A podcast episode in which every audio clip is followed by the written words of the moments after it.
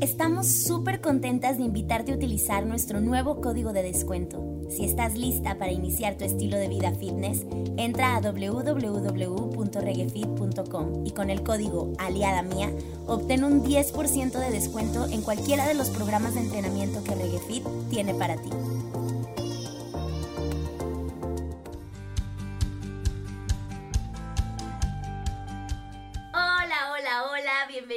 A todos una vez más a este su podcast favorito, Aliada Mía.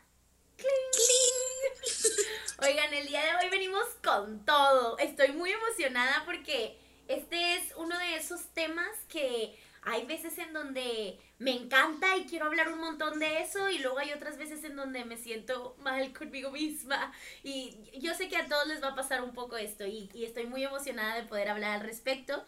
Como ya saben, durante el mes de marzo vamos a estar hablando sobre días mundiales o días internacionales.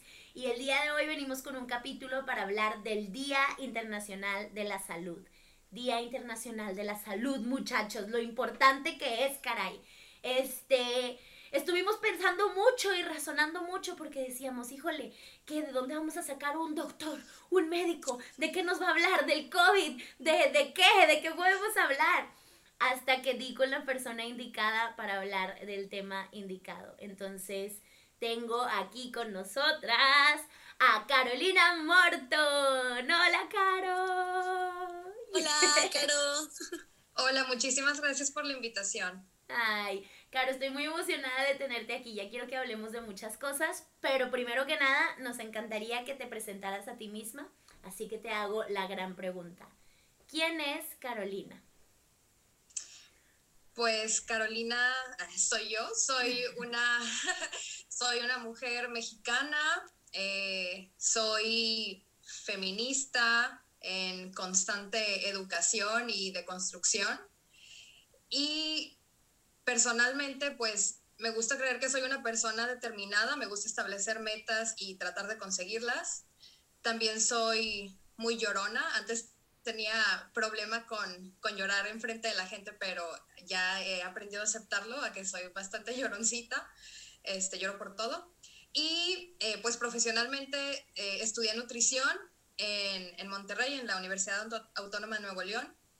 Y después de un año estudié la maestría en salud global. Entonces esta maestría fue lo que me permitió ver la nutrición y la salud de una forma muchísimo más completa.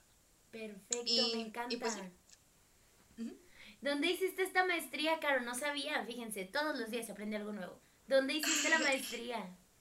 La maestría la hice en la Universidad de Aberdeen, en Escocia.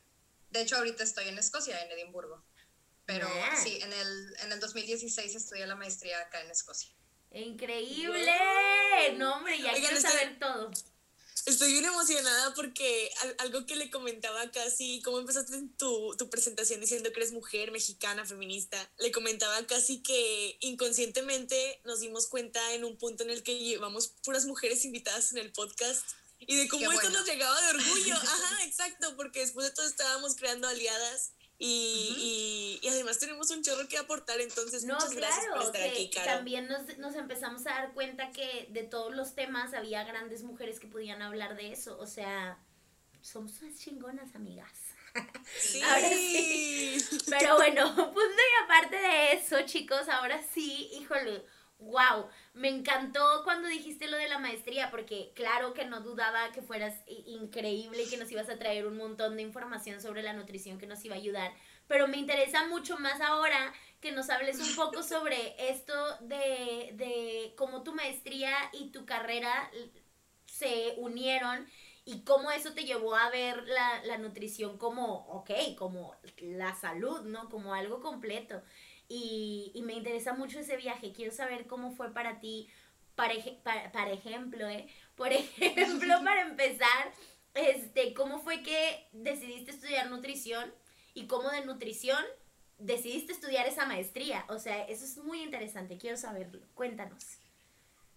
Pues bueno, nutrición me interesó porque me di cuenta que pues comer es una necesidad y y no nada más comemos por necesidades fisiológicas, sino también comemos como parte de la convivencia social que tenemos con familia, amigos. Entonces, pues se me hacía un tema muy interesante principalmente porque si somos afortunados o afortunadas, pues comemos al menos tres veces al día, dos veces al día, ¿no? Dependiendo.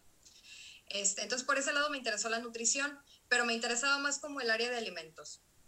Después, obviamente, pasaron cinco años y al terminar la carrera, yo siempre había querido irme al extranjero. Entonces, realmente mi principal motivación de estudiar la maestría era, que yo quería ir al extranjero. Ajá, sí, yo, yo quería viajar por Europa. Entonces, este, encontré este, esta maestría, eh, solicité la beca CONACYT de becas en el extranjero y eh, pues fui muy afortunada de obtener la beca y fue cuando me vine para acá, para Escocia, y empecé a estudiar esta maestría de salud global. Este, yo escogí esta maestría porque eh, hasta cierto punto yo quería ver un poquito, o sea, otro lado más de la salud, no tanto enfocarme tanto en nutrición, sino como que ver otras cosas. Y luego, cuando estudié la maestría, me di cuenta de que hay cosas de nuestra salud que podemos controlar a veces y hay muchísimas cosas que impactan nuestra salud y no podemos controlar. Okay. Cuando, cuando estuve eh, aquí en la maestría, eh, tuve la oportunidad de hacer como una internship, este, unas prácticas profesionales eh, en un banco de alimentos. Entonces me di cuenta que incluso en Escocia, que es parte del Reino Unido, ¿no? un país de primer mundo, incluso acá existe la pobreza alimentaria. hay personas que van a bancos de alimentos y no tienen nada que comer. Este, entonces ahí fue cuando, cuando me cayó el 20 que pues este problema de nutrición o malnutrición no es exclusivo de este, países que no, no están muy bien económicamente, sino es algo que ocurre en todos los países y hay muchos factores. Este, uno puede ser que, no sé, hay mamás solteras, entonces trabajan o, no trabajan y reciben algún beneficio de, del gobierno, pero a veces necesitan acudir al banco de alimentos por, pues para recibir ayuda, ¿no? De comida. O puede ser este, personas que no encuentran trabajo, pues sí, personas que perdieron su trabajo y tienen tiempo sin, sin trabajar. Eh, hay de todo. Entonces ahí fue cuando dije yo, wow, en realidad me gustaría trabajar un poco en, en cómo cambiar ese mensaje de la salud y empezar a trabajar por, por mejorar la salud desde una forma más social, es decir, eh, implementar programas, eh, políticas públicas que puedan impactar en la salud de las personas. Wow. Qué interesante, ¿eh? ¡Wow!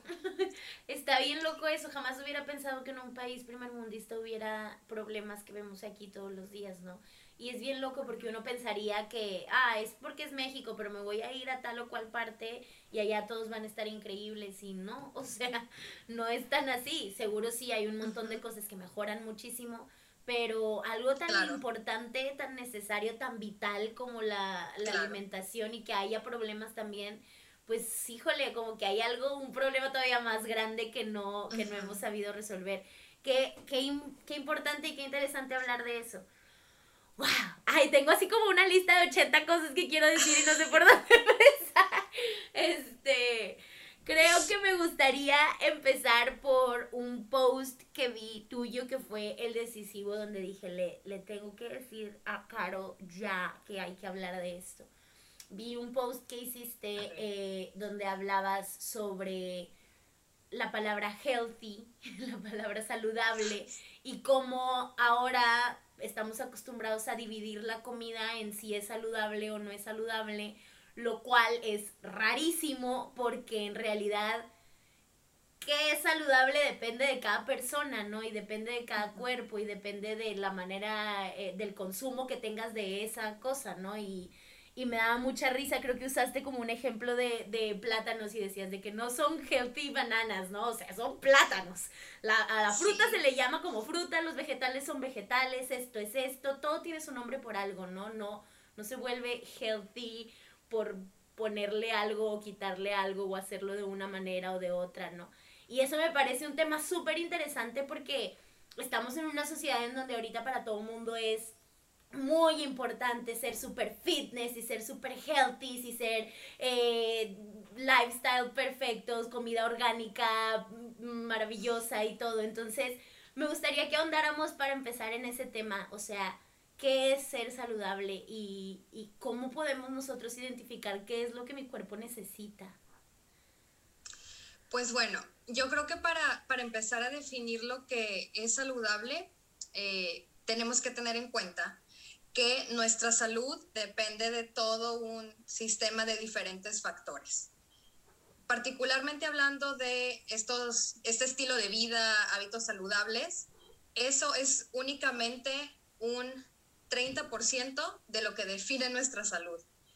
O sea, hay todavía más factores externos, cosas muy sencillas como dónde vives, este, cosas tan sencillas también como si cuando vas al trabajo tomas el autobús o, te vas en carro, la genética, este, eh, el clima donde vives, si alrededor de tu casa hay parques o no, este, o áreas verdes donde puedas tener contacto con la naturaleza. Hay muchísimos factores. Pero bueno, luego ya hablando de donde tengo a lo mejor un poquito más de experiencia de los, de los hábitos saludables o de estilo de vida, este, pues el, asunto aquí con la palabra saludable es que eh, lo saludable se adquiere a través del tiempo. Vamos a decir, mm, automáticamente al yo comer un platillo que está etiquetado como saludable, no me vuelvo saludable automáticamente. No. O sea, esto pasa a través del tiempo, a través de varias semanas, de varios meses. Entonces, hoy en día con como tú dices, se ha puesto muy de moda todo el fitness, el wellness, el estar fit y hacer muchísimo ejercicio o comer, o más que nada, convertir recetas tradicionales en recetas saludables. todo eso se ha puesto, sí, todo eso se ha puesto de moda cuando en realidad, como, como lo comentaba en mi, en mi publicación, lo que es saludable para, para ti, Cassandra, para ti, Karime, pues no necesariamente es saludable para mí, Carolina. Incluso ustedes que son, que son primas, que son familiares, o sea, no necesariamente lo que es saludable para, para Cassandra es saludable para Karime. ¿Por qué? Porque al momento de hablar de comida específicamente, eh, como mencionaba antes, no solamente comemos por necesidad porque tenemos hambre, sino a veces también este, podemos comer eh, por emociones, a veces puede ser que más tarde por ejemplo, hoy, eh, ahorita acabo de cenar, no tenía mucha hambre, pero sabía que iba a venir con ustedes a, grabar el podcast, entonces sabía que era más saludable para mí eh, comer algo y venir a platicar con ustedes que eh, empezar sin haber comido y luego tener que aguantarme el hambre. O sea, esta decisión para mí fue saludable. Entonces, no sé si me estoy explicando un poquito. Sí, un poco. Y, y es súper interesante. Mira, hace no mucho algo que, me pasaba a mí y a Gaudi desde que empezamos a vivir juntos es que pues fue una cosa como de darnos cuenta de, cómo era la alimentación súper distinta de cada uno. Y yo me empecé a dar cuenta de cosas que, yo tenía que, que seguramente nunca me había percatado, ¿no? O sea, por ejemplo, me di cuenta que la comida me, me puede llegar a aburrir. Sí. Rarísimo. O sea, yo, yo sé, porque lo conozco y lo veo y admiro muchísimo eso de él, ¿no? Que Baudi puede desayunar todos los días avena, comer todos los días pollito con arroz, cenar todos los días huevo y él es feliz. Y yo no puedo. Llega el la cuarto día y es así de que otra vez que necesito comer algo diferente, quiero pizza. Ah, y ahí empiezan mis antojos, ¿no? Y empiezan mis cosas así de que ya quiero otra cosa diferente. Y es rarísimo y es súper loco porque yo decía, ¿por qué yo no puedo, igual que él, comer súper fitness? De que, ¿por qué no me sale? ¿Por qué? Y llorando, ¿no? Pero era como, era entender esta cosa de, ok, ok, ok, a ver. ¿Qué es lo que está pasando? ¿Por qué yo no puedo? ¿Cómo es que la comida me puede aburrir? O luego darnos cuenta de que, no sé, en algún momento intenté eh, tener una, una coach que era más, este, coach, eh, pues sí, fitness coach, le voy a decir porque así se llamaba, ¿no? Y, este, y entonces me ponía entrenamientos y me puso también una dieta que era personalizada, no era porque a mí me, me causa mucha molestia la dieta que es igual para 80 personas y es así como, ¿cómo? ¿Cómo? ¿Cómo supones que todos podemos comer lo mismo, no? Y entonces era personalizada, pero aún siendo personalizada me pasaba en ese momento eh, que, por ejemplo, ella me pedía eh, tal desayuno que, no yo me acuerdo tal cual cuál era, ¿no? Pero era un desayuno muy específico que era muy poco, muy poca comida. Este, y, y eh, mi desayuno yo lo tenía a las cinco y media de la mañana. y luego me iba a trabajar al colegio y ya no podía comer hasta las 2 de la tarde. Y entonces, dando clases con huercos, un grupo tras otro grupo, cada grupo de 20 niños, sentía que me moría, o sea, yo sentía que me moría literal y un día le tuve que mandar un mensaje, ¿sabes qué? No, me, me, estoy muriendo de hambre, ¿qué puedo comer, no? Y ella de que cómete una manzana, otra manzana, otra manzana, o sea, come manzanas así cuando cada que te dé hambre y yo ya no puedo, o sea, ya no puedo y llegó un punto donde ya, o sea, ya lo tenía apagado y seguía todavía como con ella como coach y yo ya a mí me había valido y yo ya estaba comiendo otras cosas y ya estaba dejando de hacer ejercicio porque decía, es, no, no puedo, no me parece imposible.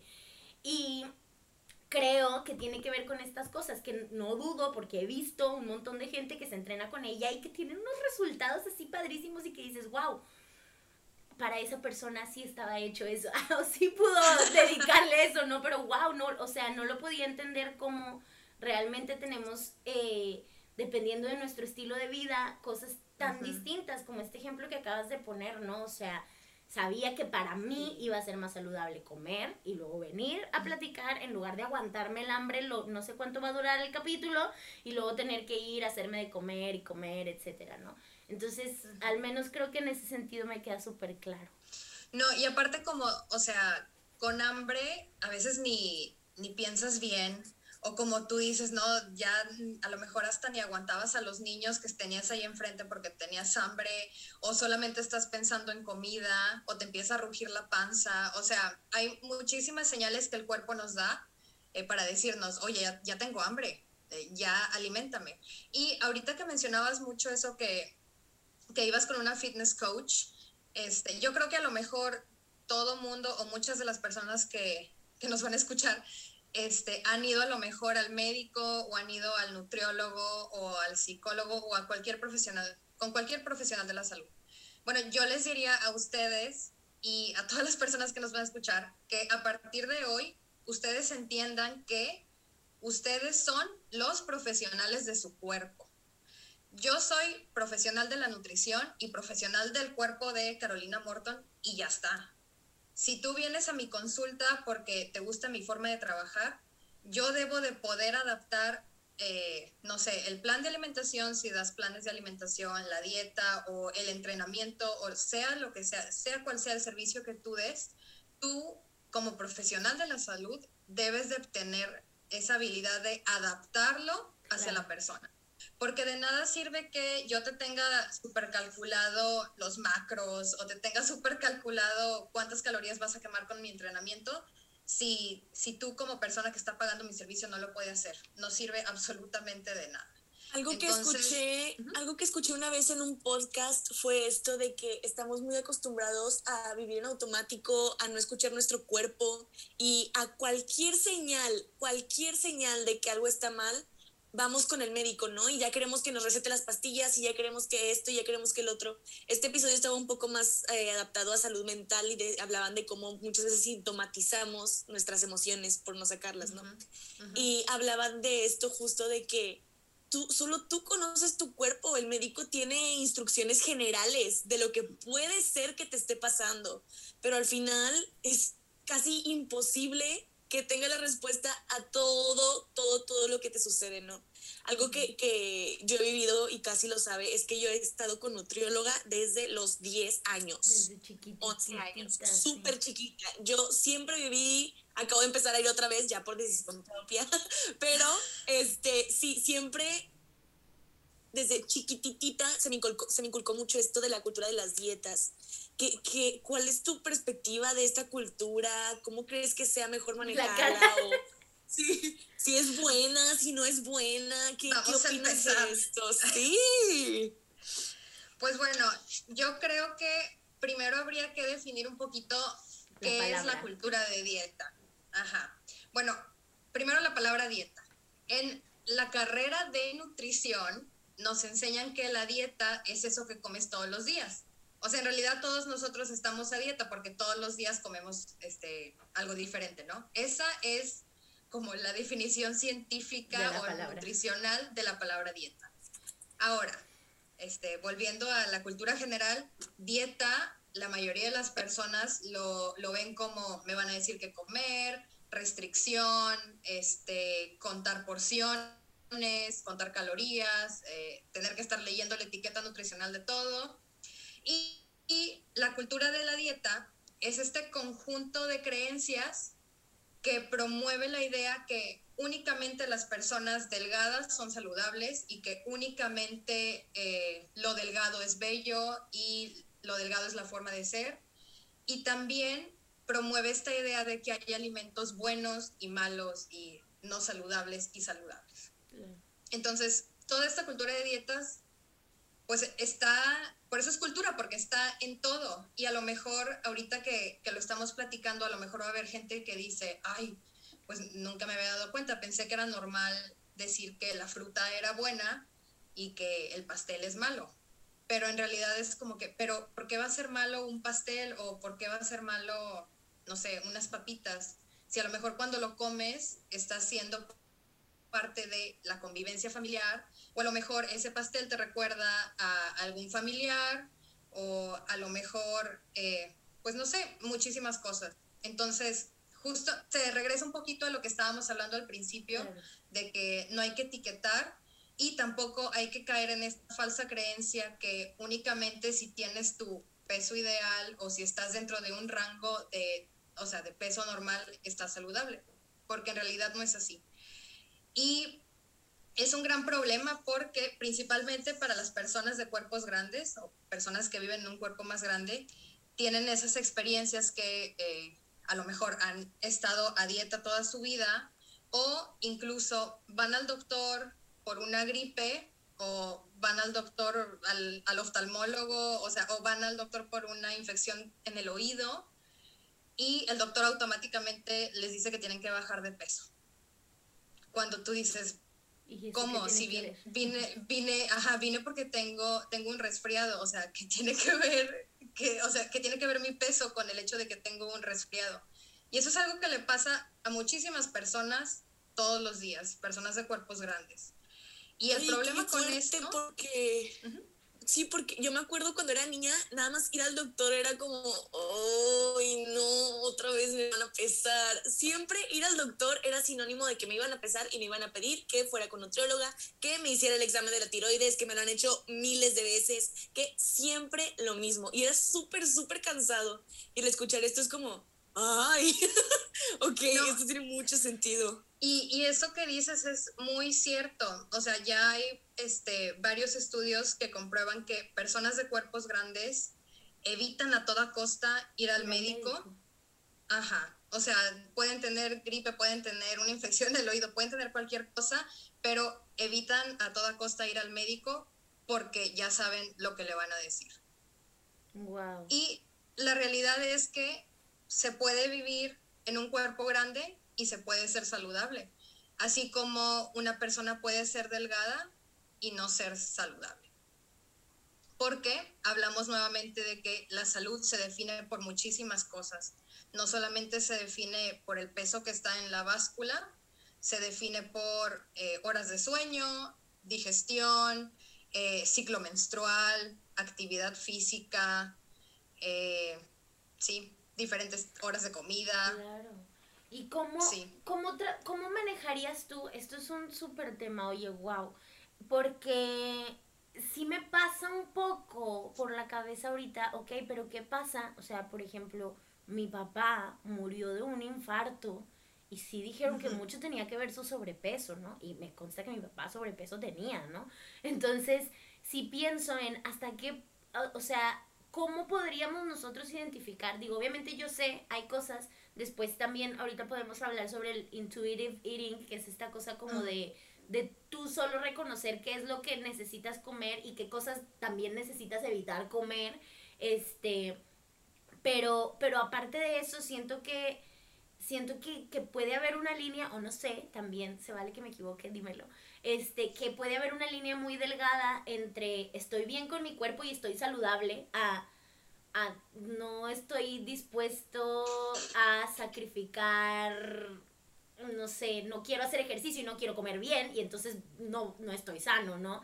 Y, y creo que, que no, no, no siempre tiene que ver con el sobrepeso, de hecho, aclaro, o sea, por ejemplo, en algún momento yo tuve anemia y recuerdo que alguien me mencionara de que cómo vas a tener anemia si no estás toda flaca. Y yo, eh, pues no sé, dile eso a mi doctor, pero tengo anemia, o sea, y sí, nunca fui flaca, jamás fui flaca, tampoco nunca sufrí de sobrepeso, pero no, flaca no fui y anemia tuve y comía mal. Entonces, este, o sea, creo que para ambas partes, tanto eh, sea sobrepeso o sea ya casi anemia, eh, ¿cómo podemos identificar o qué, dónde está esa línea?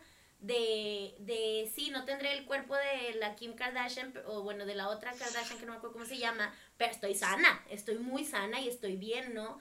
A, a un, oye, alerta roja, no, es, no estás bien, o sea, ¿qué, ¿qué podrías decirnos que son esos pequeños como foquitos rojos que nos da el cuerpo como para decirnos, necesitas empezar a comer mejor? O a lo mejor, no sé, dime también si haya alimentos que de verdad digas, pues este ni para dónde hacerse porque, pues no, o, o no. Que se me hace súper interesante. Bueno, me, me, hiciste como tres preguntas al mismo tiempo. Casandra este... toda la vida. bueno, vamos a empezar eh, con lo de si hay esa línea delgada, ¿no?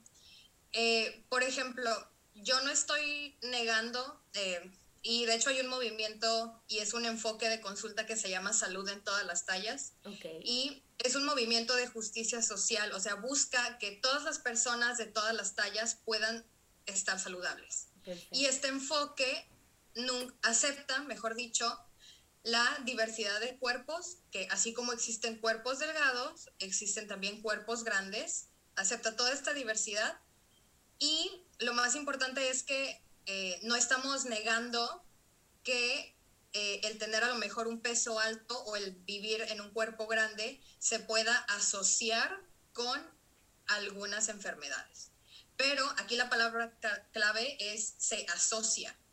Es decir, el estar en un peso grande se asocia a lo mejor este, con este, ciertos tipos de cáncer o no sé, este, eh, alguna enfermedad cardiovascular. cardiovascular se asocia. Claro así como el tener una piel blanca se asocia con mayor riesgo de cáncer, este, en, cáncer la piel, piel, claro.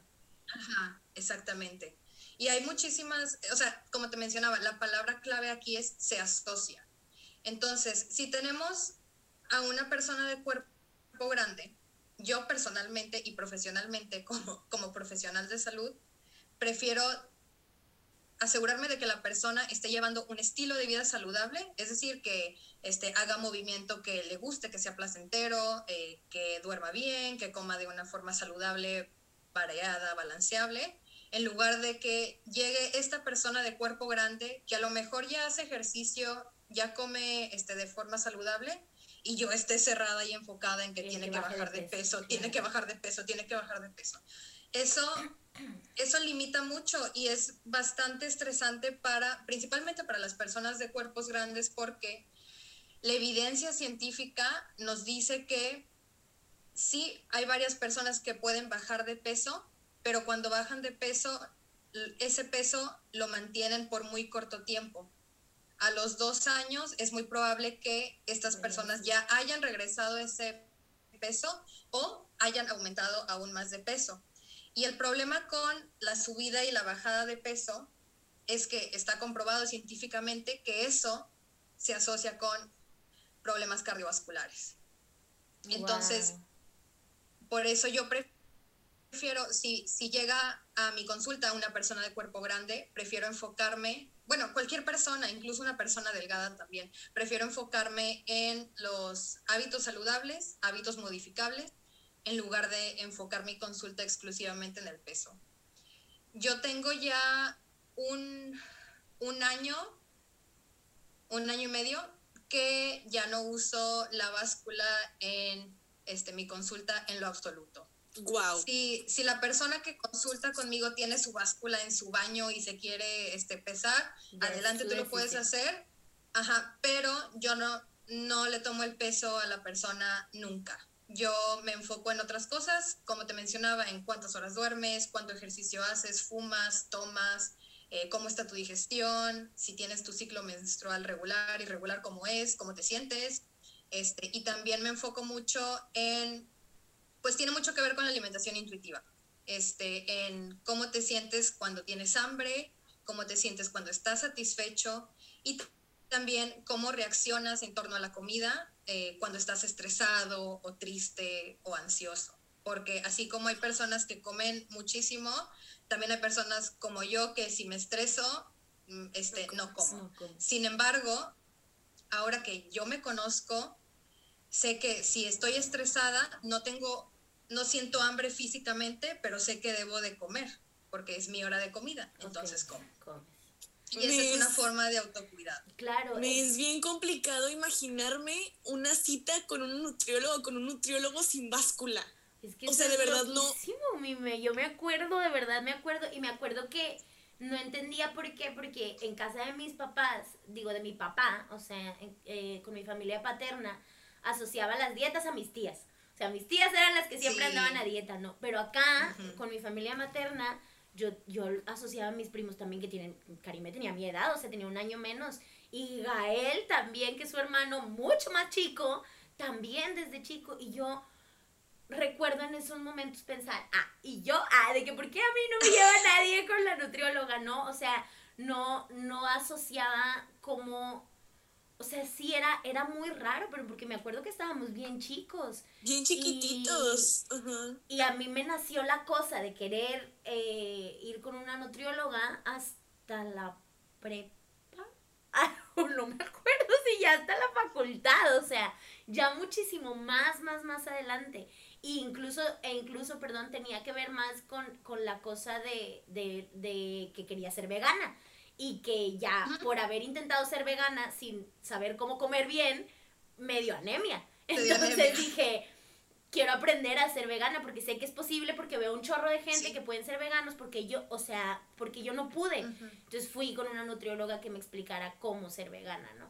Pero, pero hasta ese entonces, o sea, y, y es muy, no me lo puedo imaginar tal cual porque no lo viví, pero sí puedo tener una vaga idea de que debe ser también súper traumante, de que ya déjenme en paz, o sea, ya debe ser súper estresante que te estén empezando y que te estén diciendo no llegaste, no llegaste, no bajaste lo suficiente, todavía no estás ahí, no, eh, ¿qué hiciste mal? ¿Qué comiste? ¿Por qué comiste Sobre todo cuando no es tu decisión. Mucho hablábamos también en un episodio de que, o sea, cuando no quieres ni aunque te paguen el gym, o sea, genuinamente no, no va a pasar.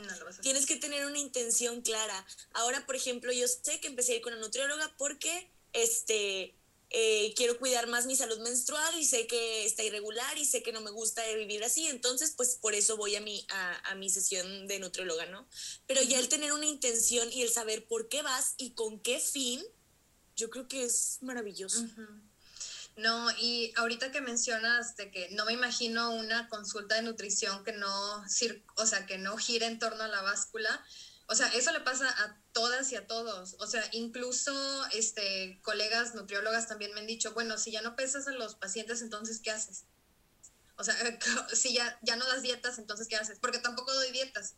Este, entonces también me dicen, bueno, entonces, ¿qué haces en tu consulta de nutrición? O sea, ¿de qué hablas? yo, pues es que hablo de muchísimas cosas más. Y, y, por ejemplo, yo decidí tomar ese paso de como que cambiar completamente mi consulta porque cuando venían pacientes conmigo, este, yo siempre prestaba más atención a otras cosas este, de hábitos saludables, pero seguía pesando normal, ¿no? Y entonces me pasaba mucho que tenía pacientes que este, a lo mejor ya no habían bajado de peso porque iban con ese objetivo, no bajar de peso, que es completamente válido tener ese, esas ganas de bajar de peso.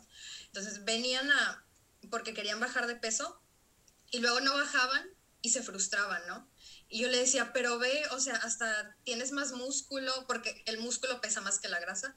Entonces tienes más músculo, por eso no bajaste de peso, este, o fíjate, o sea, ya puedes, tienes más energía ahora que vas a entrenar, este, duermes mejor, este, a lo mejor ya tienes tu ciclo menstrual regular. Claro.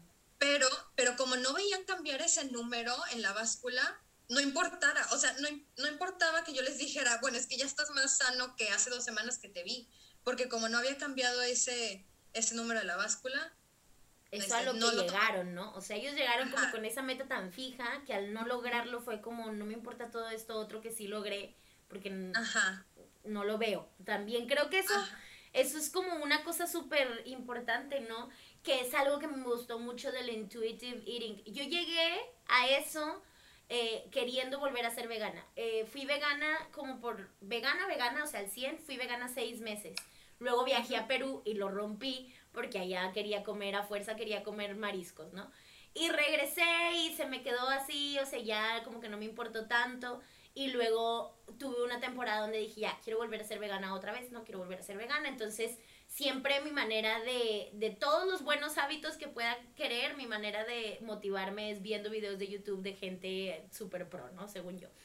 Y entonces, eh, viendo estos videos de gente que ya estaba así como en, en sus meal preps veganas y todo, di con una eh, nutrióloga que hacía eh, como reaccionando a los meal preps de otras personas.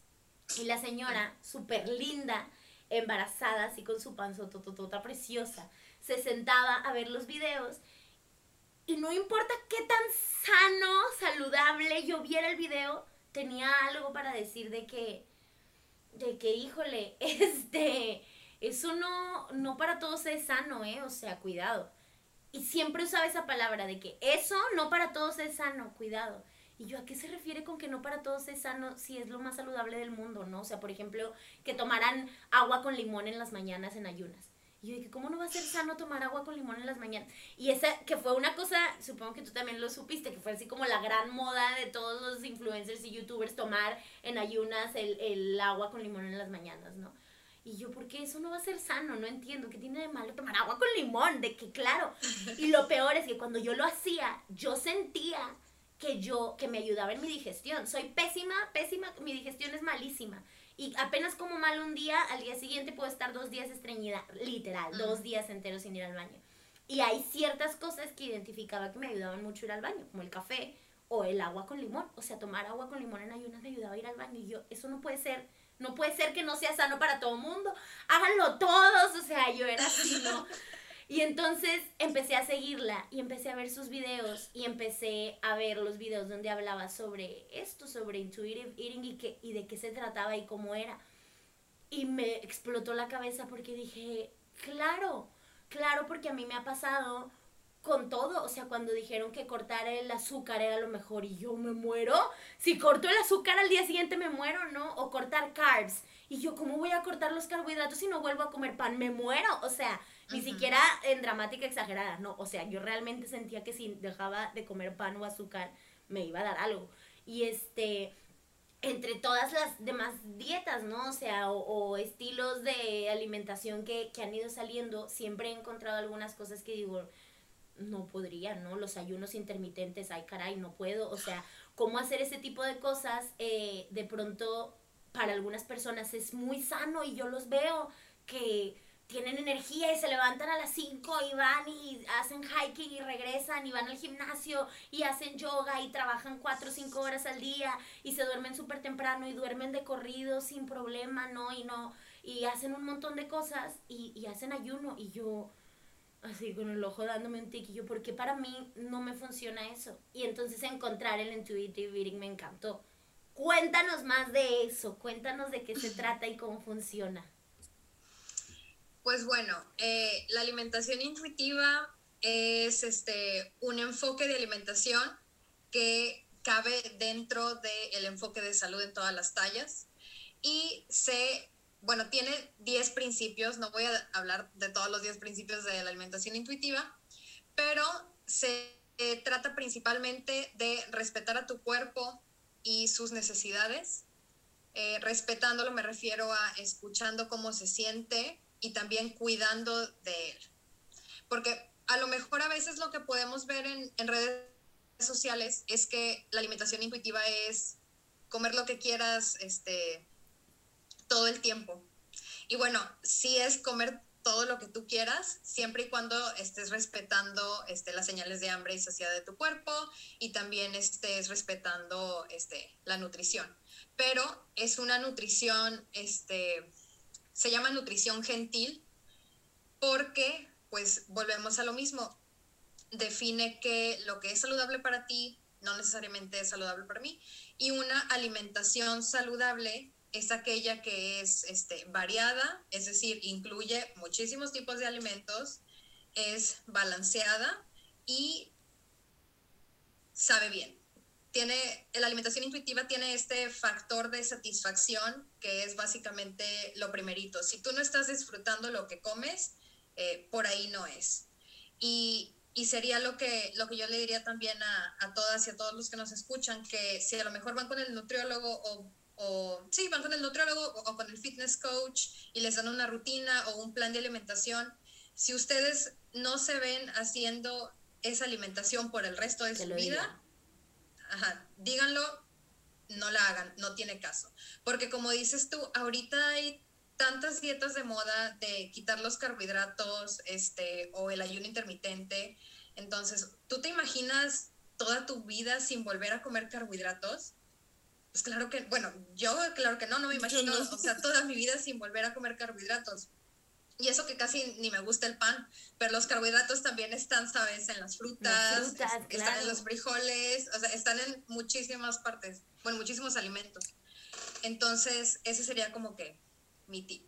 Y bueno, volviendo a la alimentación intuitiva, este, presta, como decíamos, muchísima atención a las señales de hambre y de saciedad de tu cuerpo empezar a reconocer cuándo tienes hambre y cómo te sientes si no comes o si sí comes y también cómo te sientes al comer.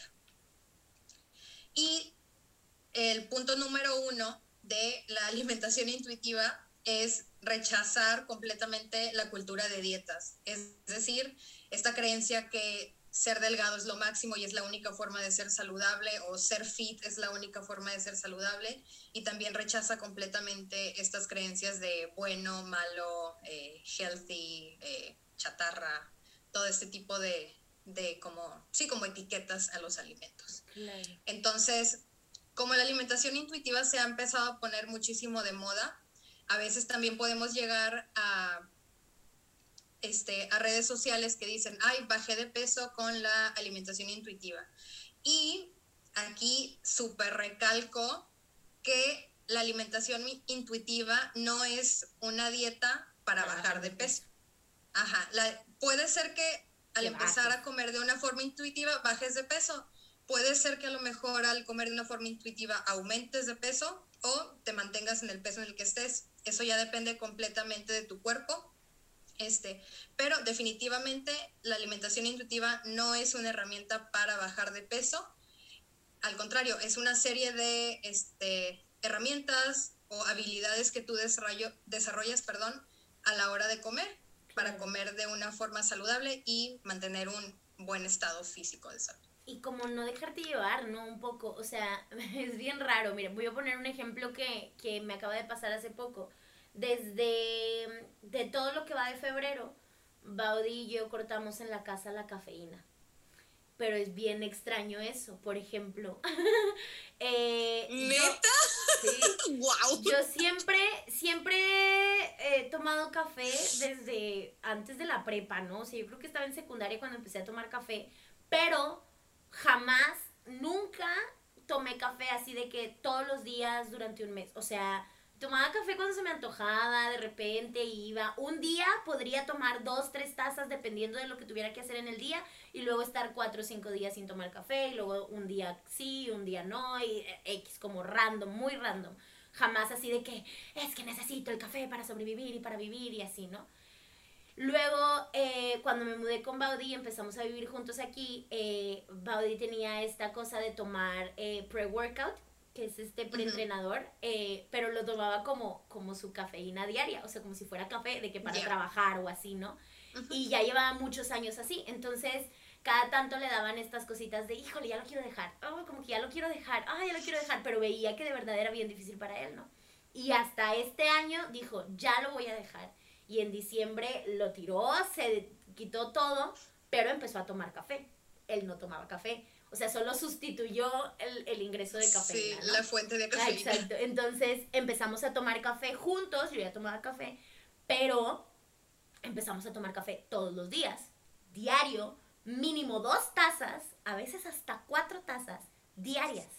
Después de dos semanas, no es broma, a mí me daban tics. Me daba, tenía tic en el ojo que no se me quitaba di, pero todo el día, o sea, así de que en la mañana así y yo, amor, mi ojo, y luego en la tarde así, yo ya no aguanto mi ojo y durante todo el día me café. Horrible. Y luego X, este, otro día de que un chorro de sed, todo el día con demasiada sed, demasiada sed, de que me faltaba agua. Y luego, una vez que hasta Karim estaba aquí, ese día no había tomado café en, en lo que iba de ese día. Me fui a dormir y me desperté con taquicardia. O sea, y no había tomado café ese día en lo que iba de la mañana, pero llevaba un mes entero de tomar todos los días café de 3 a 4 tazas cuando mi cuerpo no estaba acostumbrado a esa ingesta de, de, cafeína, ¿no? Y le dije, Baudi, ¿sabes qué? Esto es el café. O sea, yo no sé qué más me tiene que decir mi cuerpo. Esto es el café. Estoy consumiendo demasiado café. Yo no tomaba tanto, así que ya casi quería llorar. Me sentía súper mal. Y entonces le dije, le voy a bajar, o sea, perdón, pero le voy a bajar. Voy a tomar solo una taza y a ver, y a lo mejor algunos días no. Y a los dos días Baudi fue de que quiero cortar toda la cafeína de mi vida. Y yo, ¿estás seguro de que si quieres vamos a pasar ahora al té? Ah, tomamos té verde y hacemos así. Y él, no, ya, de tajo, ¿no? Y empezó a leer un libro sobre los efectos de la cafeína y así fue de que ya, ya, o sea, vamos a eliminar la cafeína. Y yo, bueno, pues, pues vamos a eliminar la cafeína, ¿no? Sacamos el café de la casa, todos los tés verdes, todo, todo, sacamos todo y empezamos a consumir puro té herbal, pura cosa, cero cafeína. Los primeros dos, tres días para Baudi fue el infierno, o sea, dolores de cabeza, no podía dormir bien, no se podía concentrar, todo el tiempo tenía flojera, no quería hacer nada, ¿no? Y ya habíamos leído que eso era normal cuando cortas el, la cafeína de tu vida, ¿no? Pero yo no, a mí no me pasó nada, o sea, no sentí ese cambio de dejar, o sea, hasta casi parecía que era mi cuerpo diciéndome, ay, por fin, ya, gracias, nos dejaste descansar, ¿no? Y, pero luego, ¿qué pasa? Que a mí sí me dan cravings de, de la cafeína y a él ahorita ya no tanto, ya está como muy superado de, de ya, o sea, llevo todo lo que va de febrero sin consumir café, cafeína y ya no voy a tomar cafeína, o sea, no lo voy a hacer, ¿no? Y aparte él es, tiene muchísima más fuerza de voluntad que yo a veces. Está duro. Y este, y a mí ya me ha pasado que vayamos a algún café y él, y él se pide una tisana y yo digo, oh, bueno, dame un chai, o sea, no he vuelto a tomar café en todo lo que va de febrero. Pero digo, oh, he perdido un chai, un algo con un poquito de cafeína, por favor. O me compré ahora sí, volví a comprar yo té verde con, con mango o así, ¿no? Pero volví, o sea, yo sí no pude cortar la cafeína de tajo y ya volví a, a, consumir cafeína de otras fuentes que no fuera café, pero sí. Y, y él no. Y es bien loco porque siento que de cierta manera es el cuerpo diciéndote las cosas. O sea, el cuerpo solo me dijo, bájale a la ingesta de café que me voy a morir, o sea, me va a dar algo, ¿no? Y yo sentí el ojo así y luego también fue mi cuerpo diciéndome, eh, tampoco seas gacha, dame de vez en cuando un poquito. Sí. Y es bien loco porque realmente creo que funciona así, ¿no? O me doy cuenta que una semana antes de mis días siempre tengo los antojos de la pizza, el panecito, quiero, quiero el carbohidrato, o sea, quiero, quiero sentir el pan, ¿no? Y es, es una cosa bien extraña. Y este, pero no extraña, sino que siento que es algo muy natural que no sabemos ver o no sabemos identificar o creemos que es algo malo o nos, nos como regañamos o castigamos a nosotros mismos por los antojos que se nos dan cuando ese antojo tiene un porqué. Y puede ser un porqué físico o puede ser un porqué emocional o un porqué de un millón de cosas, pero tiene un porqué se te están antojando esas cosas. Entonces, me parece importantísimo que hablemos de este tema. Caro, estoy bien contenta. Sí, este, justo ahorita que mencionas eso, eh, uno de los principios de, de, la alimentación intuitiva es que tú tienes, bueno, es libertad al comer. Tú tienes el permiso incondicional de comer cuando te plazca comer. Claro. Este, siempre y cuando tengas la, eh, los alimentos ahí disponibles, ¿verdad? Pero este, tienes este, completa disponibilidad, disponibilidad de alimentos, ok, tú puedes comer eh, cuando, cuando tú quieras, lo que tú quieras.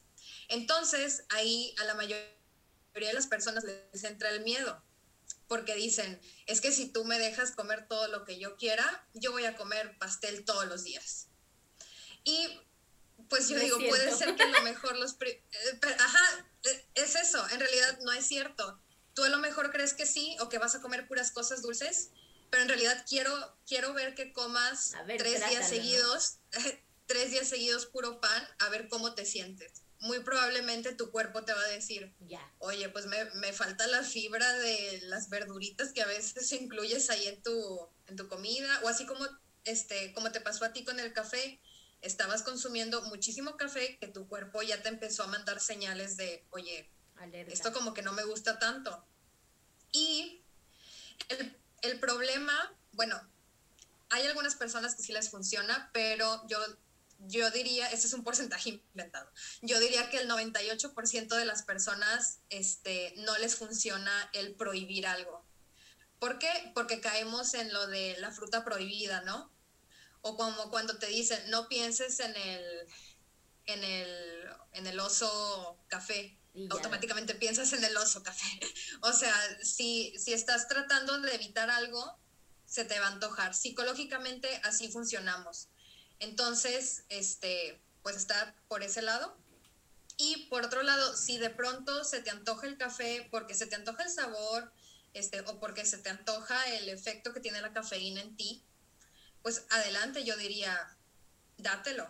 Eh, toma el café si se te antoja tomar el café.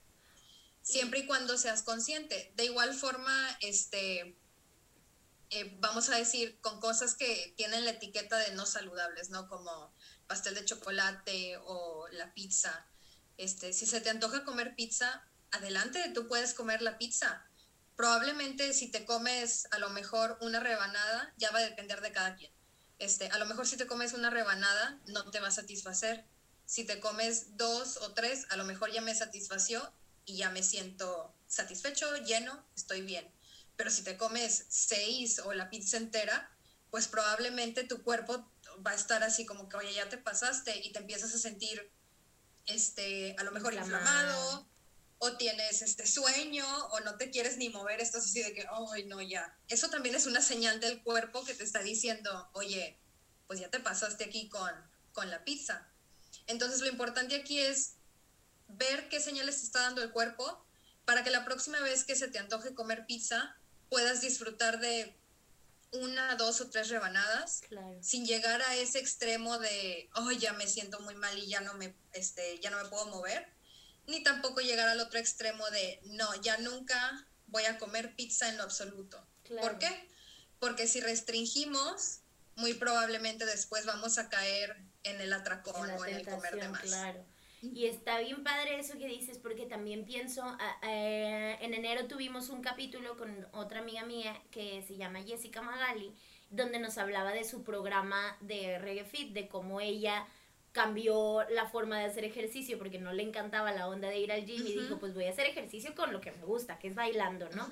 Eso, y luego nos hablaba un poco sobre cómo fue eh, su manera de bajar de peso, que bajó un chorro y de irse formando como ya su lifestyle y su, su vida fitness, este, porque para ella había una motivación muy fuerte ahí que era, yo quiero seguir bailando toda mi vida y mis rodillas ahorita me están diciendo, pues si sigues comiendo lo que quieras si sigues con esta alimentación, a lo mejor vas a estar sana hasta cierto punto, pero esta exigencia que tú quieres que yo tenga, pues yo rodilla no la voy a aguantar en este peso, ¿no? Ayúdame un poco. Y este, y me, me llama la atención en este caso porque, por ejemplo, creo que habrá muchas personas que nos estén escuchando que digan, pero es que yo quiero tener el cuerpazo, es que yo quiero tener esto, que, quiero tener el otro. Y yo digo, yo diría, vamos a ver ahorita también tu respuesta, yo diría que padre, pero pues entonces si eso realmente es lo que quieres, pues hay, hay también como cosas que tu cuerpo te va a decir esto, esto sí y esto no, para esto que tú quieres, ¿no? O sea, es muy difícil porque creo que hasta cierto punto pues ahí también tendría que haber un poco de fuerza de voluntad o no, o es solo decisión o cómo, porque si realmente quiero bajar de peso, supongo que sí tiene que haber hasta cierto punto eh, algo, una alimentación que tengo que cambiar, o sea, voy a tener que cambiar mi estilo de alimentarme, ¿no? Y a lo mejor no va a ser, como dices, el nunca jamás en la vida voy a volver a comer pizza, pero si estoy acostumbrada a comer pizza una vez a la semana, a lo mejor sí voy a tener que reducir esa ingesta o, o, otra cosa, ¿no? O en, en otros casos, no sé, eh, cosas diferentes, como si yo quiero correr en las Olimpiadas y ahorita estoy fumándome una cajetilla diaria, pues si esa es mi meta, necesito de alguna manera, a lo mejor no eliminarlo al 100, que quizás sería lo ideal, pero a lo mejor lo voy a tener que bajar de alguna manera. Supongo que con la alimentación debe de, debe de haber algo ahí también, una especie de balance en, en cuál es tu objetivo y qué es lo que tendrías que o agregar o dejar o balancear ahí un poco para que llegues a donde quieras llegar. Pues mira, ahí es este una pregunta bien compleja porque este, si una persona tiene el objetivo de bajar de peso o, de estar fit, ¿no? De esta etiqueta de fit, este, mi pregunta sería, bueno, ¿cuál es la razón detrás de querer bajar de peso? O sea, si yo te digo, pues es que de hecho, checando tus análisis de sangre, este, checando este, eh, tus hábitos saludables, este, yo puedo decirte que estás sano o sana si tú todavía quieres bajar de peso porque quieres a lo mejor encajar. O, claro. Ajá, sí, este, sí, por estética, pues adelante si lo quieres hacer. O sea, tu cuerpo es tuyo y tú puedes hacer lo que tú quieras con tu cuerpo, así como yo puedo hacer lo que yo quiera con mi cuerpo. Es completamente normal que una persona quiera encajar en, esta, en este molde o en esta etiqueta de fit. ¿Por qué? Porque es lo que ahorita está de moda es lo que vemos en las redes sociales como perfecto, es lo que todo el mundo te dice que es sano. Entonces es completamente normal que una persona este, quiera bajar de peso o se quiera ver de cierta manera. Entonces yo creo que la primera pregunta sería, bueno, si yo te digo que ahorita ya estás sano o que puedes este, estar sano sin tener que bajar de peso, ¿todavía te interesaría este, comer saludable, hacer ejercicio o no? O sea, reconoce cuál es tu motivación y sé completamente clara y claro contigo mismo.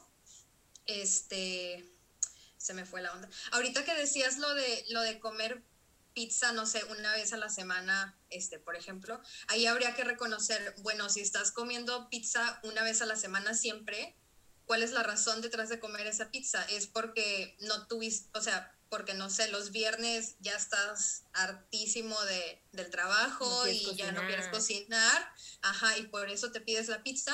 Bueno, ¿qué pasaría si en lugar de pedir la pizza empezamos a variarle y empezamos a pedir a lo mejor otras cosas diferentes?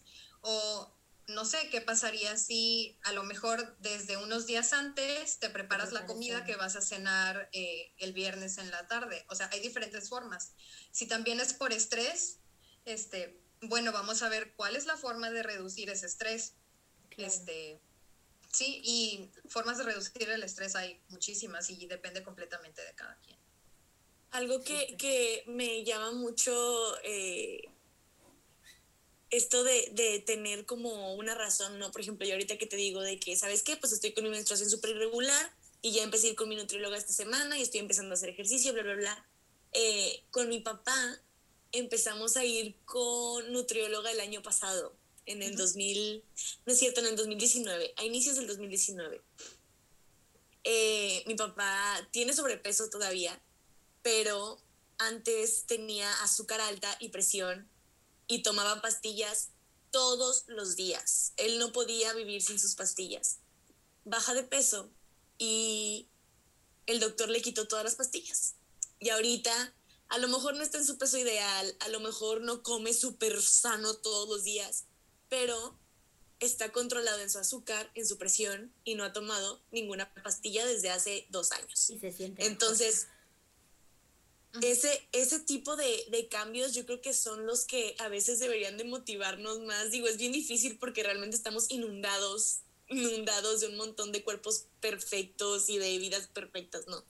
Pero este, este tipo de, de intenciones a veces estas son más, eh, nos ayudan a tener una salud mental mucho más, nos ayudan a tener una salud mental estable, exacto. Sí.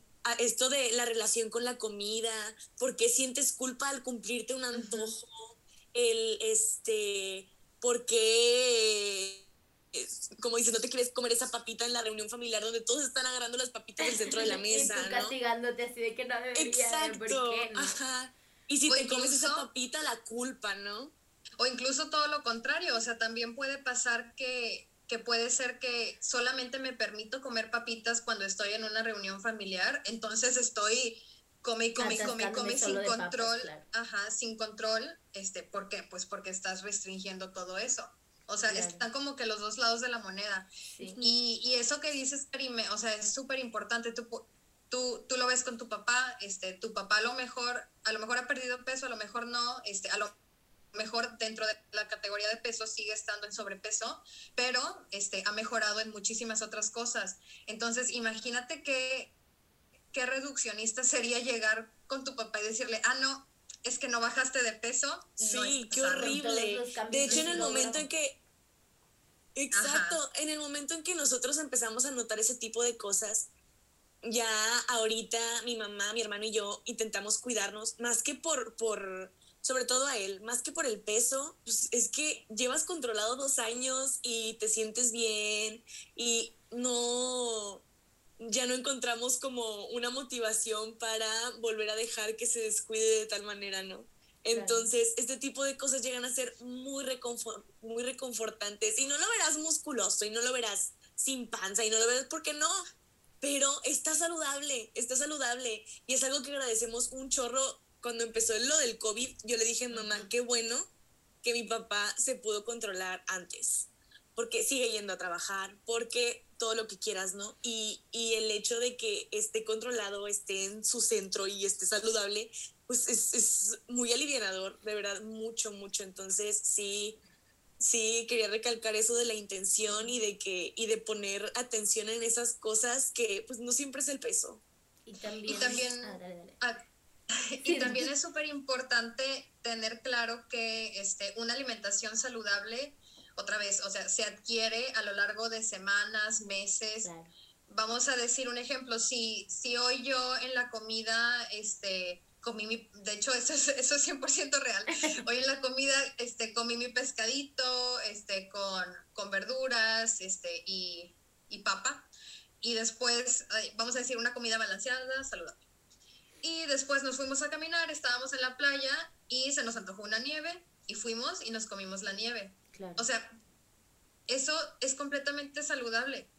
El hecho de que yo me haya comido una nieve no invalida la, la comida saludable o balanceada que me comí antes, ni tampoco este, pues el comer pura comida sana va a invalidar lo no tan sano, vamos a decir, por así decirlo. O sea, una alimentación saludable es aquella que se logra a través de las semanas, de los meses, de los años. Entonces, así, así como sí debes, o sea, sí es importante incluir más frutas y verduras, este, consumir más fibra, comer menos carne roja, este, también es importante comer lo que te gusta y comer eso que te conecta con otras personas, eso que a lo mejor únicamente comes cuando vas a la playa porque estaba soleado y se te antojó la nieve. O sea, todo eso es parte de una alimentación saludable. No nos podemos olvidar que la alimentación saludable es este, variada, balanceada y te satisface. Está bien padre. Justo Con, con la psicóloga, con Marisol, tuvimos un episodio con una psicóloga eh, nos hablaba de cómo la mayor parte de la serotonina se crea a partir del intestino y cómo el intestino tiene sus propias neuronas y es otro cerebro, ¿no? Entonces, el hecho de que nos restringamos tanto ese tipo de placeres es como otra vez, porque entonces estás sufriendo y estás de mal humor o, estás llorando por todo. Exacto. Ahorita también dijiste una una pues no sé si decirle frase, pero fue algo que, que me hizo, que me resonó mucho porque aparte ya llevamos varios capítulos que distintas personas han como de alguna manera hablado al respecto, que es el, bueno, pero ¿por qué? O sea, ahorita que dijiste, no sé, o sea, ¿por qué, ¿por qué estoy comprando una pizza cada semana? ¿Por qué? ¿Qué es eso que hay detrás, no? o no en ese caso, no sé, o sea, por ejemplo, hace rato que grabamos con otra chica que decía, ay, es que soy bien llorona y a veces me sentía muy mal por llorar, pero ahora ya no, ya se me quitó, que ahora lo dijiste tú también ahorita al, al inicio, y que es algo que a mí también me pasa un chorro, o sea, yo me acuerdo, no sé, eh, tener una discusión o pelea con alguien y que yo ya quisiera llorar y todos así que ¿por qué lloras? No te estoy diciendo nada y yo ah, me siento mal, no quiero llorar porque también soy súper llorona por todo, ¿no? Y, y ahora pienso, pero ¿por qué me sentía mal por llorar? ¿O por qué a veces todavía me siento mal por llorar? Sí, pues no lo puedo controlar, o sea, es algo que sale solo. Y, y entonces me resuena mucho este, el, el como por qué, ¿no? O sea, ¿por qué quieres bajar de peso? ¿Por qué? O sea, es porque tú lo que ¿cuál es el por qué que hay detrás de querer bajar de peso? ¿Qué te incomoda? O cuál es el por qué detrás de querer comer tal cosa o de no querer comer tal cosa y, y creo que no nos cuestionamos mucho a nosotros mismos durante el día y que a veces quizá eso nos daría muchas respuestas que todo el tiempo estamos buscando en otras personas, el preguntarnos a nosotros mismos por qué. O como lo que hizo tu amiga que, dijo, bueno, a mí no me gusta esto del gimnasio, entonces yo voy a crear mi propia manera de moverme. O sea, eso también es completamente válido. ¿Por qué no estás haciendo ejercicio? Este, bueno, porque no me gusta ir al gym. Bueno, pues el gym no es el único lugar donde puedes hacer ejercicio. Puedes hacer muchísimas cosas más. Y es completamente válido. O sea, también en cuanto al ejercicio nos tenemos que quitar la idea que nos ejercitamos únicamente para quemar lo que comemos o que no o que solamente si quemamos tantas calorías o si siento que me voy a morir o estoy súper sudando únicamente así valió la pena mi ejercicio. Claro que no. O sea el ejercicio no es para quemar la comida es para celebrar lo que tu cuerpo puede hacer. Y eso puede ser puede ser bailando puede ser saliendo a caminar, corriendo, este, puede ser yendo al gimnasio o puede ser haciendo algún deporte. Claro. Me encanta, híjole. Estoy anotando, estoy anotando su frase. El ejercicio no es para quemar la comida, es para, celebrar. lo que tu cuerpo puede hacer. Qué cosa bonita. Claro, porque en realidad, en realidad el cuerpo ideal o el peso ideal es el que tienes ahorita. ¿Por qué? Porque es el que te mantiene vivo, es el que te permite despertarte todas las mañanas y, a lo mejor eh, Cassandra besar a su novio, este, o que me permite a mí besar a mi novio, o este, eh, que te permite estar con tus seres queridos, que te permite salir de tu casa y ver la naturaleza. O sea, muchas veces yo creo que este, pues hemos aprendido a, que no nos tiene que gustar algo en nuestro cuerpo, a siempre estar revisándolo y notar cada cambio tan minúsculo, que yo creo que es súper importante eso, el, el saber que el cuerpo ideal es el que tienes en este momento y que también es completamente normal que tu cuerpo cambie. O sea, como mujeres siempre romantizamos el, peso que teníamos hace 10 años, ¿no? Y luego dices, ay, pues, o sea, claro que hace 10 años tenías un cuerpo completamente diferente. Exacto. Porque hace 10 años eras una niña, o sea, o estabas en la pubertad. O hace 10 años, este, no sé, para personas más grandes, no, hace 10 años no habías tenido un bebé o no habías pasado por tantos años, ajá, o cuatro, este, ajá, entonces, o sea, es completamente normal que nuestro cuerpo cambie. Y, todos los cambios, o sea, nos puede cambiar este, la pancita, nos puede cambiar el cabello, o sea, a mí, yo, a mí me están saliendo canas. Ah, este, yo estoy igual. y tengo, tengo un año y medio que dije, ay, ya, o sea, porque antes me las quitaba y hasta me gustaba encontrármelas y quitarlas. Este, sí, ajá, y luego dije yo, ay, bueno, ya, o sea, o sea, que ahí van a estar las canas, está bien, o sea, no hay ningún problema y también mi cuerpo se ve diferente a como me veía hace 10 años, pero pues claro, porque hace 10 años tenía 17 años. claro. ¿Qué onda? Está bien padre, qué bonita plática estuvimos saliendo. No quiero que se acabe nunca, pero nos vamos a quedar aquí 80 horas.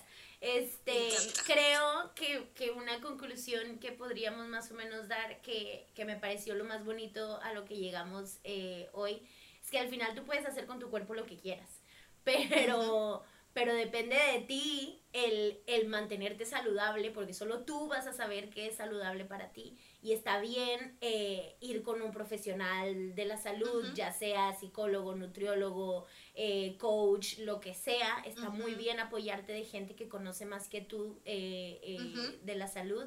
Sin embargo, ellos solo pueden ser un apoyo para ti y al final tú eres la, la única persona que va a tomar las decisiones finales y que va a conocer su cuerpo y que va a poder llevarlo hacia donde tú lo quieras llevar, porque se vale lo que quieras. Y después de esto tú todavía dices, no, yo, mi vida, fitness, mi cuerpo perfecto, va, date. Pero hazlo de la manera más sana posible y hazlo a conciencia y con lo que es lo mejor para ti. Este, y si alguna que otra personita por ahí le ayudamos a decir, ay, gracias porque yo no quería ser fit, pues qué bueno. te aplaudo. Te aplaudo.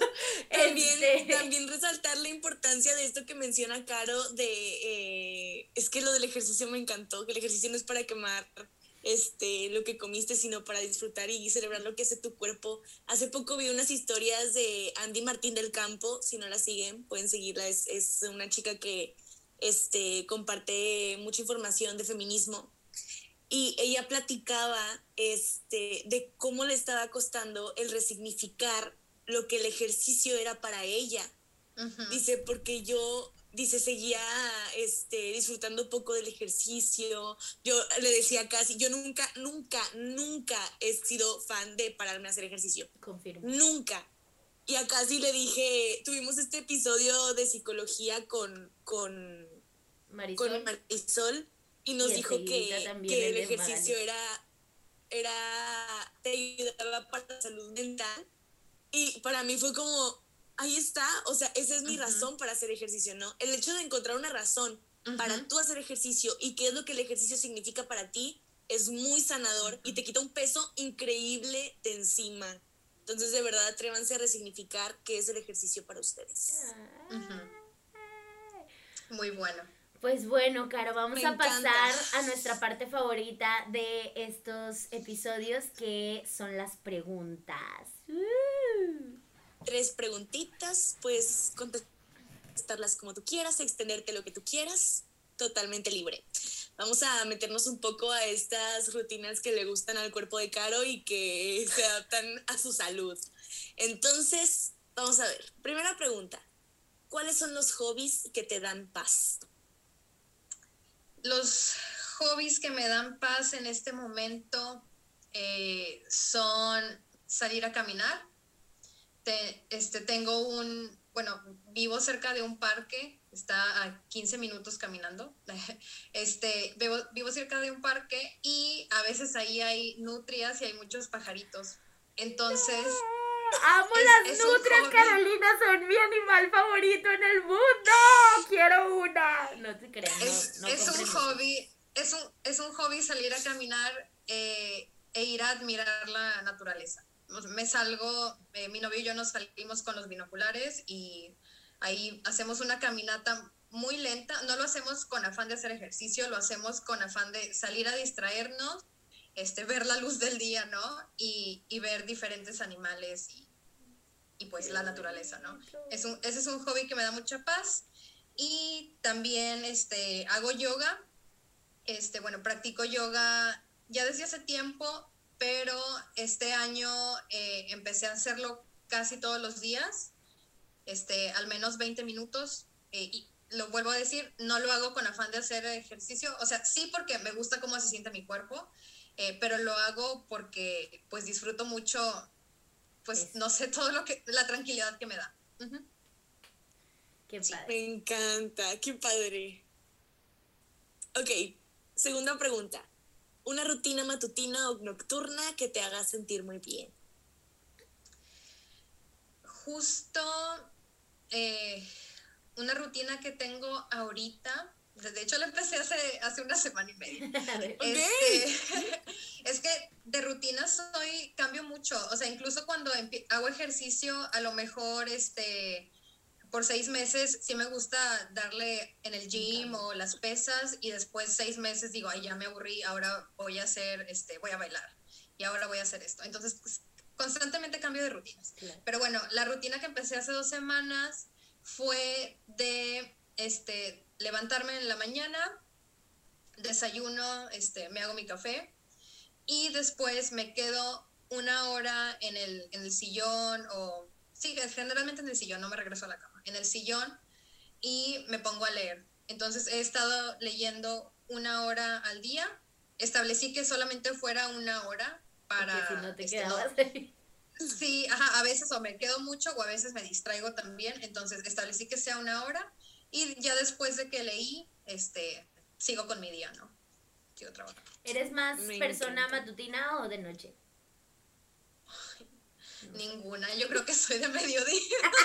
¡Qué padre! ¡Qué padre! este, bat- batalló mucho para levantarme temprano, siempre ha sido un problema. O sea, nunca, nunca en la vida me voy a levantar temprano para hacer ejercicio, ni, ni para hacer nada en realidad. Batalló muchísimo.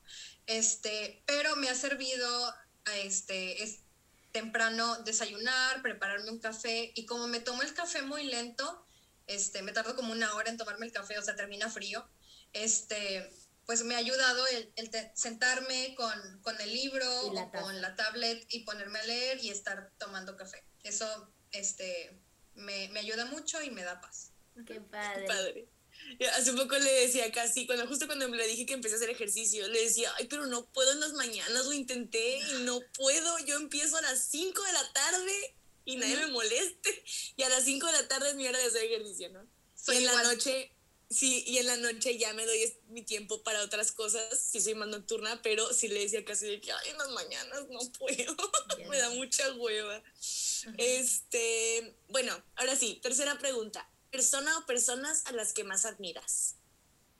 Eh, Esta es una, yo creo que es una pregunta bien difícil, eh, porque, porque admiro muchas personas. Este. Date. Pero, bueno, principalmente eh, creo que admiro a mis papás muchísimo, este, porque siempre han sabido, este, pues no sé, apoyarnos, o sea, incluso cuando, cuando por primera vez me, eh, me venía a Escocia a estudiar la maestría, eh, mi, mi mamá lloraba todos los días, o sea, enfrente de mí, pero me decía, pero tú te vas a ir, nada más que me pone muy triste, ¿sabes? Entonces, creo que admiro mucho a mis papás porque, pues definitivamente, o sea, por el por su trabajo y por todo su sacrificio he podido tener muy buena educación y luego eso me permitió eh, poder venir acá al extranjero. Entonces sí admiro mucho a mis, este, a mis papás y, y pues también admiro a, a muchas amigas mías de las cuales aprendo este, todos los días de Ah. diferentes cosas. Sí. ¡Qué Me encanta. Esta es la pausa para mandarle un saludo a toda tu familia, que los quiero mucho. Ah.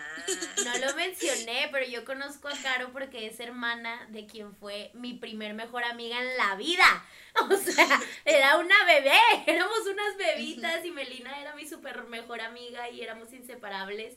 Y entonces, pues obviamente me la pasaba en su casa o ella en la mía o así, y todo hacíamos juntas y por eso conozco a Caro. Entonces, esta es la pausa comercial para mandarle un besote y un abrazo a toda tu familia.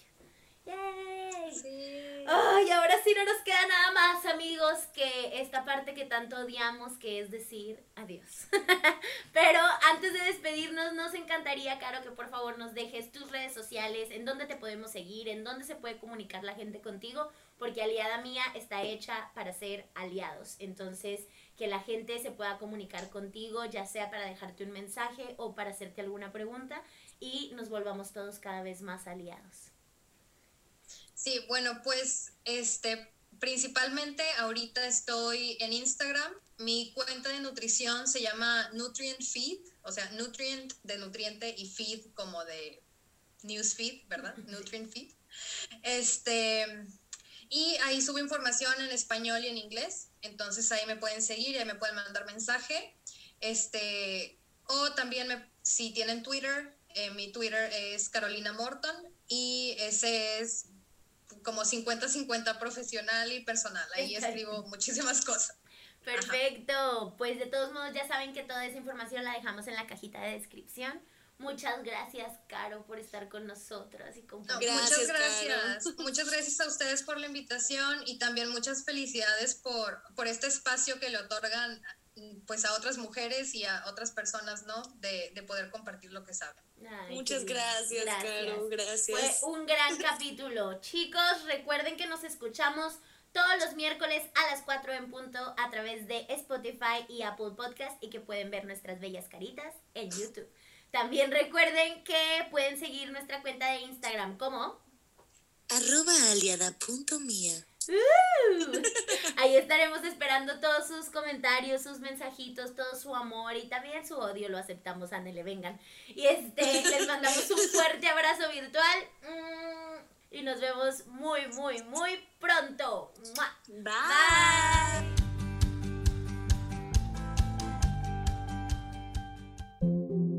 Recuerda que tenemos el código de descuento Aliada Mía para tus compras en línea de Bodega Cero, un supermercado para tu estilo de vida libre de residuos y sustentable. Te esperamos en www.bodegacero.com.